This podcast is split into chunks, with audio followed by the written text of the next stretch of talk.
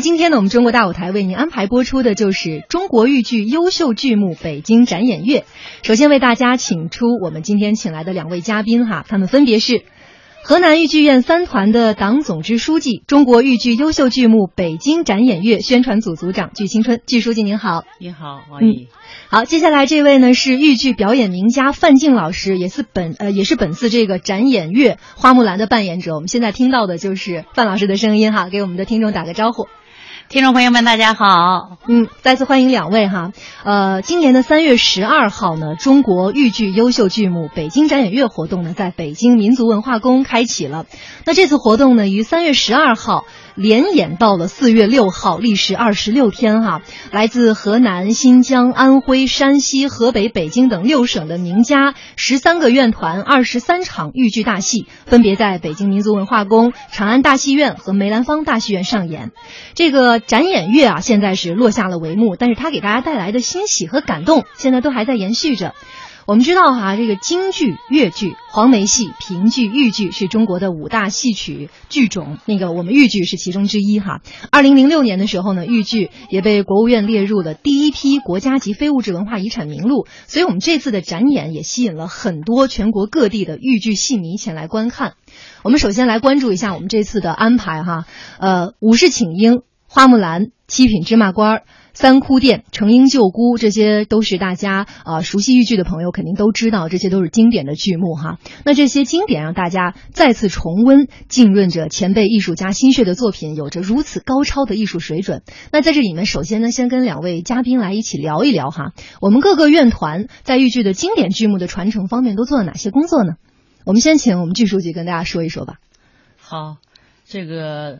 豫剧经典剧目的传承啊，在我们河南豫剧这一块呢，这么多年做了很多的工作，也做了很大的努力。嗯，尤其是我们这个豫剧一团、二团、三团，这个在传承发展上下的了很大功夫。我们的经典剧目，就像刚才所说的《五十请缨》《花木兰》这个《三哭殿》《程婴救姑》，这些都是经典这个传统剧目。在传承发展方面，我们培养青年人，这个每部戏都有青年人来承担主演，这个一步一步来传承发展下去。这在我们三团三个团来说做的是比较好的。嗯。另外，我们三团是演现代戏的这个一面旗帜，他在传承方面也做了大量的工作，尤其是我们的经典剧目《朝阳沟》，嗯，可以说是经久不大家都知道哈。对对对，家喻户晓。所以在传承方面也是做的相当好，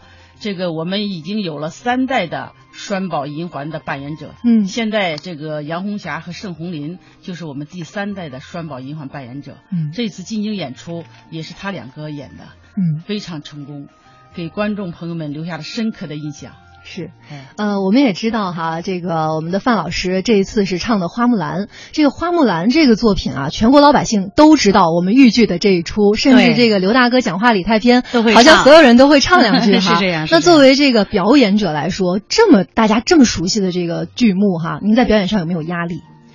呃，花木兰呢，大家都知道是一个巾帼的英雄啊。呃，常大师呢，呃，演遍了咱们那个全国的大江南北，尤其是在朝鲜战场上，为我们的这个将士啊，呃，在这个战场的前沿上演演唱，都非常受欢迎。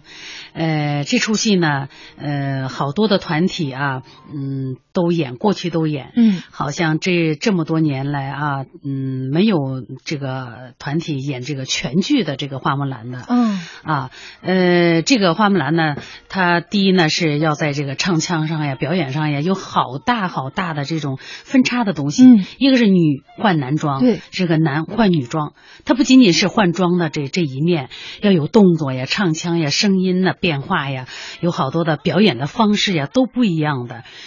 呃，花木兰这这这出戏呢，我是从这个九九几年就开始唱啊。刚开始呢就是唱选场啊、选段呐、折子戏呀。后来了就是要要在这个呃全国巡演这个花木兰的时候，也是零几年我才开始这个花木兰的这个全剧的进入这个排练。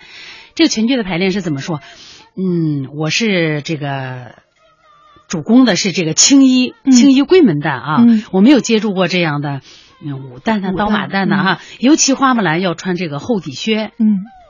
大家知道，对一个演闺门旦的人来说，穿这个厚底厚底靴，那就是说隔行如隔山。同是一个演员，同时在舞台上站、舞台上唱，但是他的他的这种动作、他的这个穿戴不一样，他的表演完全不一样。尤其厚底靴，大家不知道啊，那个厚底靴就是前高后高，嗯，它前面比后后面更要高，走不好还要崴脚。哦你想着要穿着这个厚底靴，在那个厚厚的地毯上、软软的地毯上，嗯要完成一些高技巧的东西、嗯高高技巧的动作，还要这个形如水那么走。嗯那真的是要功夫呢啊，嗯是这样。我刚开始排练的时候，就排排练了大概有哦二十天的时间吧。我整天呢是穿那个厚底靴跑圆场，跑圆场为了啥？就是为了就是练你脚下的功夫。嗯你开打的时候，武打的时候，嗯，在和这个秃离子对打的时候，你脚下要有根，有根是什么？就要你要在舞台上站得稳，嗯要站得稳，你就要脚下有功夫。所以说呢，我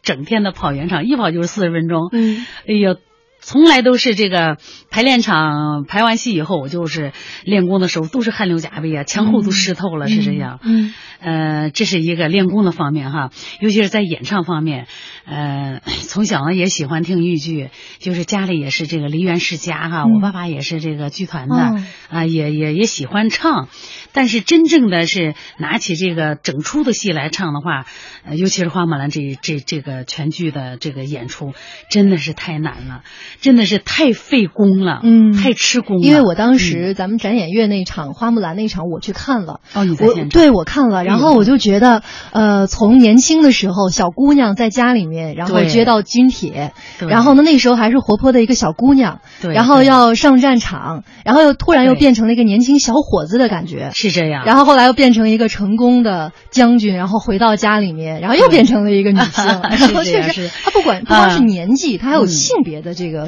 转折在。这个性别的转折啊，呃，在哪个地方体现的最多吧？就是在这个花木兰见元帅的时候，嗯见元帅的时候，他是元帅要给花木兰提亲，他相中了这个花将军、嗯啊，他要给你自己自家的女儿来做媒。那花木兰呢，真的是，呃，说又不能说，嗯是这个解释又不能解释，只有这个说一个幌子啊，把这个元帅嗯这哄走了，然后还要这个请求元帅让他回乡探亲。嗯就是元帅走了，呃允许花木兰探亲了，这个元帅高高兴兴的就走了哈。嗯 这个时候呢，花木兰有一段唱叫这个花将军又变成了花家的女郎，这段唱、就是第一句就是用巧计哄元帅出帐去了，嗯呃，里面好多的词，就是唱的时候啊，就是。时而女，时而男，时而跳成这个、跳成男子的那种嗯阳刚气的，时而又是花木兰那种羞答答的那种、那种表情。嗯这个就是男女转换的这个啊。第一呢，是我看看看过好多这个长相乐大师的这种录像啊啊，嗯因为我们没有这个看他就是现场演出的机会，因为我们没有没有这种机会来看啊。嗯我们嗯这个呃接触到这个花木兰的时候，都是长相乐大师嗯老年时期了，已经不演了哈。所以经常看他的录像，经常就是来来让这个导演来排，我们自己琢磨，嗯就是好多的东西。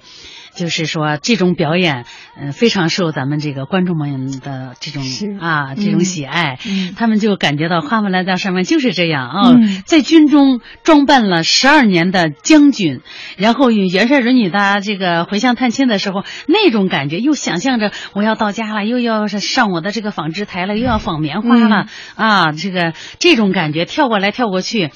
我我也感觉就是演唱这一段呢，就是他有他的欢快，有他的内心的这种喜悦，所以说呢，表演上我也用了这种夸张的这种这种手法哈，嗯所以说呢，呃，有的时候这个阵阵的掌声呢，也是这个观众朋友对这个。演员的肯定。对对对对对嗯对这种表演的这种这种赞同。我身边的嗯好多观众哈，在看的时候啊，就是不仅是打鼓掌，然后到一些大家会唱的时候还跟着唱。对那刚才范老师说到了这个个呃常老师哈、常香玉大师啊、晚年的时候也可能是不唱了，所以没有办法言传身教的在学习一些东西。那我想问一下，我们现在呃，比如说在培养一些新人的时候，这个机制上面怎么样帮助新人然后成长，把这个大师的一些经验，然后传授给更多的年轻人？据书记，我们在就是带新人、培养新人的时候，都是样一个什么样的流程？新人到了我们的院团里面是怎么样成长起来的一个呃程序？这个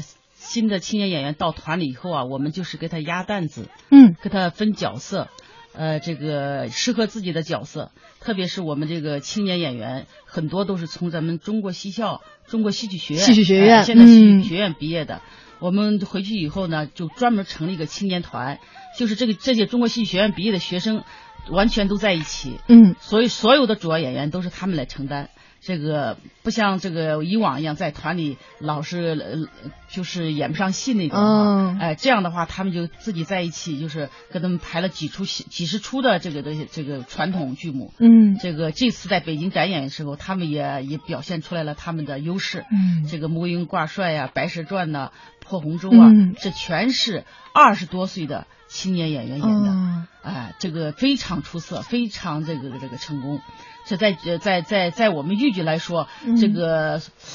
也也是我们培养青年一个人的一个典范，嗯，也是一个典范。可以说年轻人哈，这个嗯独当一面、挑大梁来唱这个主演，在以前来说，这个机会应该基本上是没有的吧？对，不多，应该说哦是在这个剧团的这个老的这种模式，就是说了。哎呀，一代一代的，就是说要要要要熬成，嗯说是媳妇熬成婆哈，嗯就说一代一代的这这这些演员呢，嗯就是老艺人退休了，这一番儿中青年的上，中青年的老了，然后这个青年的又熬到了中青年，嗯。啊，就是说论资排辈儿的这种现象啊，非常严重。所以说，就是想要成为主角，嗯得靠很多年自己的积累学习。对对对不过现在呢，其实给年轻人很多的呃机会，但是我觉得这个机会也时候反过来来看，也是一种压力。就像刚才我们剧书记说呢，我们先把角色压给你，嗯 先让你去演，然后呢，可能你就有压力了，以后对就给他们很大的一个晋升的空间哈。对对有压力才有动力嘛。对对对，然后我们想知道一下哈，比如说刚才剧书记提到了，我们这个三团是现代戏的一个标杆儿，有很多我们大家耳熟能详的现代戏呢，可能都是我们呃河南豫剧院三团。独挑大梁的哈，那我们知道现代戏它很多时候反映的出的是我们这个社会现状，呃，大背景要结合的很紧密哈。那我们有没有就是专门为了这个戏下去采风，然后看看就是真实的生活是什么样，然后把这个采风的这个结果再运用到我们的戏曲里面？有啊，我们三团就是走的这条路，这个深入生活，扎根人民。当年我们那个朝阳沟的编剧嗯梁兰春先生，就是在这个编排朝阳沟的时候，在朝阳沟村住了好长时间，嗯跟农民在一起吃，在一起住，然后写出了很多脍炙人口的唱词，好多地方方言口音都是当地农村说出来的。这个唱现在唱起来，这个可以说是顺口顺溜的。这个我们也是，呃，每部戏好多戏都是排演的时候都要到农村去体验生活，包括我们的焦裕禄也是一样。嗯我们那个贾文龙团长，呃，到兰考县排为排这个焦裕禄啊，在那里住了几个月，体验生活。几个月啊，嗯体验生活，在那里排练体验生活。所以说演出来的时候，他们这个朝阳这个这个兰考的人都说太像了，太像了。呃，就是这样。我们那个现代戏，它是弘扬主旋律的，嗯也是深入生活的，它反映的是现实生活。嗯因为艺术嘛，来源于生活，又高于生活，所以离不开到农村去体验。嗯，我们来听一下，大家对这段应该也都挺熟的。嗯。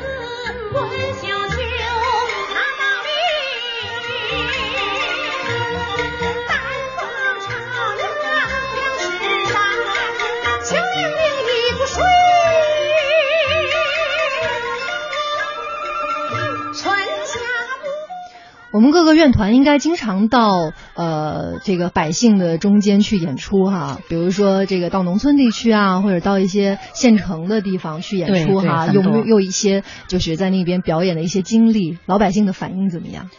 哎呀，尤其是我们豫剧，呃，其实豫剧的根呢，就是在这个农村比较嗯比较深吧，因为这个呃好多的这个老百姓他进不到剧场里来嗯啊、我们都要把这个戏曲呢送到农民这个当中去。嗯好多这古装戏啊、传统戏呀、比如说这个你看花木兰呐、三窟店呐、好多木鱼挂帅呀、这好多这老的剧目都是我们当年这这五大名旦、六大名旦这流派传承下来的这种老的传统剧。嗯所以说他们对这历史他他了解，嗯就是看不到这样的戏了。尤其是省剧团，它本身就是呃条件都比较好，设备也比较先进哈。到了各地方演出的，就是那肯定出风嗯、这个出来的这种呃艺术的水准就不一样哈。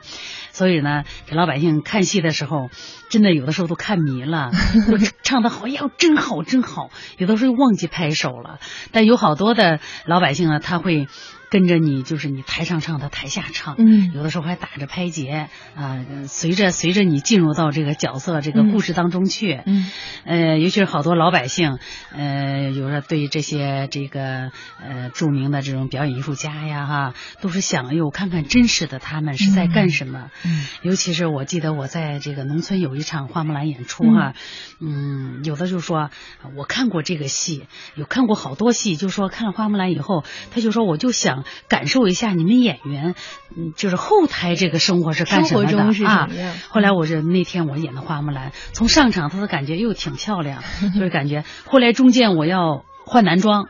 就手忙脚乱、手忙脚乱的呀，几个人给我赶，有有是赶头饰的，有是赶服装的，有是赶鞋子、嗯。嗯靴子的哈，嗯。他就感觉哟太不容易了。然后中间呢，要要开舞，要开打，要要再再有这个男装，还有再换装。嗯。这边换装这边戴戴着头盔的时候，挎着宝剑的时候就开始唱上了，嗯。因为我们叫起撩子嘛，在我嗯们幕嗯幕间幕内就要唱起来了。然后再有男装又要换换女装，那几个人给你赶，就是说了，就是非常有程序的那种、嗯啊，有条序的给你给你赶，就是该去的、该该带的、干什么呢？他就说我看戏就是要看这样的。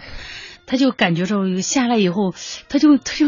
前后撵着我说话，我正在卸妆嘛。哟，他说你们演员太不容易了。他说我我们在嗯舞台前就是看着又那么就是就是那么光鲜亮丽的，对呀、嗯是啊，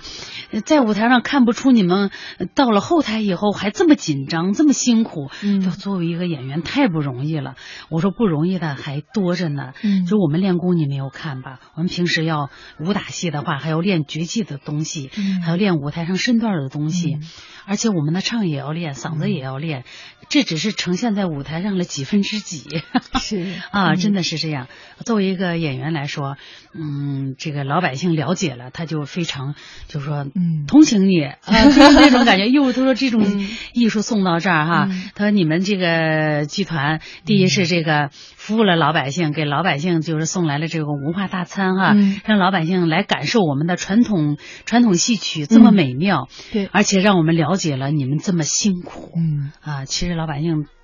每一场都是，哟，唱完以后都是伸大拇指呀、就说，嗯哟，你你是演什么的吧？你是演什么的吧？后来就就就说在台下也对号，嗯就是想把自己知道的再呃返给演员，让演员们再再来这个享受一下他刚才舞台上那种幸福、啊。对，确实，我觉得演员，我们到这个呃广大农村地区去演出哈，确实有一些文化的反哺。就有时候可能我们站在舞台上演出，感受不到老百姓的那种切实面对面的热情。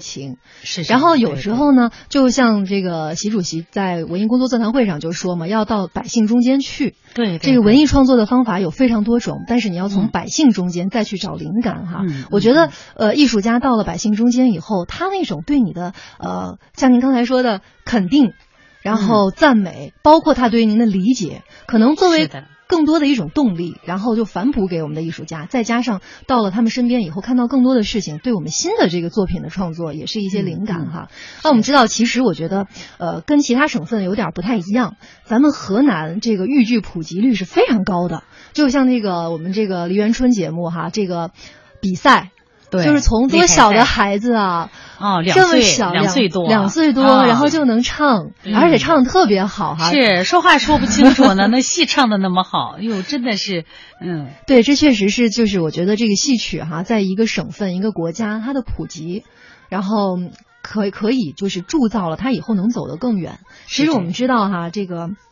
这几年哈，我们的豫剧跟随，比如说电视台呀、豫剧院呀，包括这个台湾的豫剧团体等一些团体呢，走了很多很多的国家和地区，比如说到澳大利亚、意大利、法国、加拿大等等等等非常多的国家演出哈。然后呢，被西方人称是东方咏叹调中国歌剧，相当于老呃这个外国人对我们的这个豫剧哈，感觉好像跟京剧差不多，都是一个类型的哈。对，这个中国歌剧嘛，那在出去交流的时候哈，有没有一些什么样的故事？这个外国人看到我们的豫剧的时候，有没有一些什么样的反应？这个确实是我们这个二团那个成英救孤啊，走了几十个国家，嗯，每到一处都受到热烈的欢迎，无论是国外的人还是还是咱们华人，嗯，都非常喜欢。这个今年呢，我们这个这个豫剧这个成营救孤还要到美国保老呃那个这个百老汇去演出。哦，今年啊，啊嗯对对对，我们李院李书建李院长带队，他们出去的时候也是非常感人的故事。这个刚开始演出的时候，这个外国观众对中国的戏曲不太了解，看到我们戴着胡子，就是老生戴着髯扣，嗯然后穿的蟒袍，呃，穿的靴子，他们都他们没见过，嗯他们都都会哄堂大笑，觉得这是怎么回事？现在的人怎么穿这个？嗯哎，后来随着剧情的进展呢，他们都进入进入剧情了。嗯这个这个一个一个他也能听懂，因为我们都翻译成英文了嘛，他也可以看得懂的，都非常感人。他也是我们的成因救姑，他可以说是国际性的。这个我们李院长曾经说过，他他这个戏呢是我们这个我们这个豫剧呢是古典主义、浪漫主义、现实主义的三个、三个结合，走的不光是农村市场、城市市场，还有国际市场。嗯，这个这个是我们豫剧的特点。有一句话就形容艺术嘛，就是说本土的就是世界的，我们只有这个原汁原味做到了极致。对，然后我们放到这个国际上哈，我觉得会有更多的人喜欢，因为他觉得你这个艺术太独特了。就像刚才据书记说，他完全就不知道我们这个扮相是干什么的，对对 然后觉得就很奇怪。但是他真正的一场看下来，就有点像看电影。看一出电影一两个小时的时间哈，嗯。我那天去看咱们这个花木兰的时候，就感觉像一个很完整的一个电影。巾帼不让须眉的花木兰，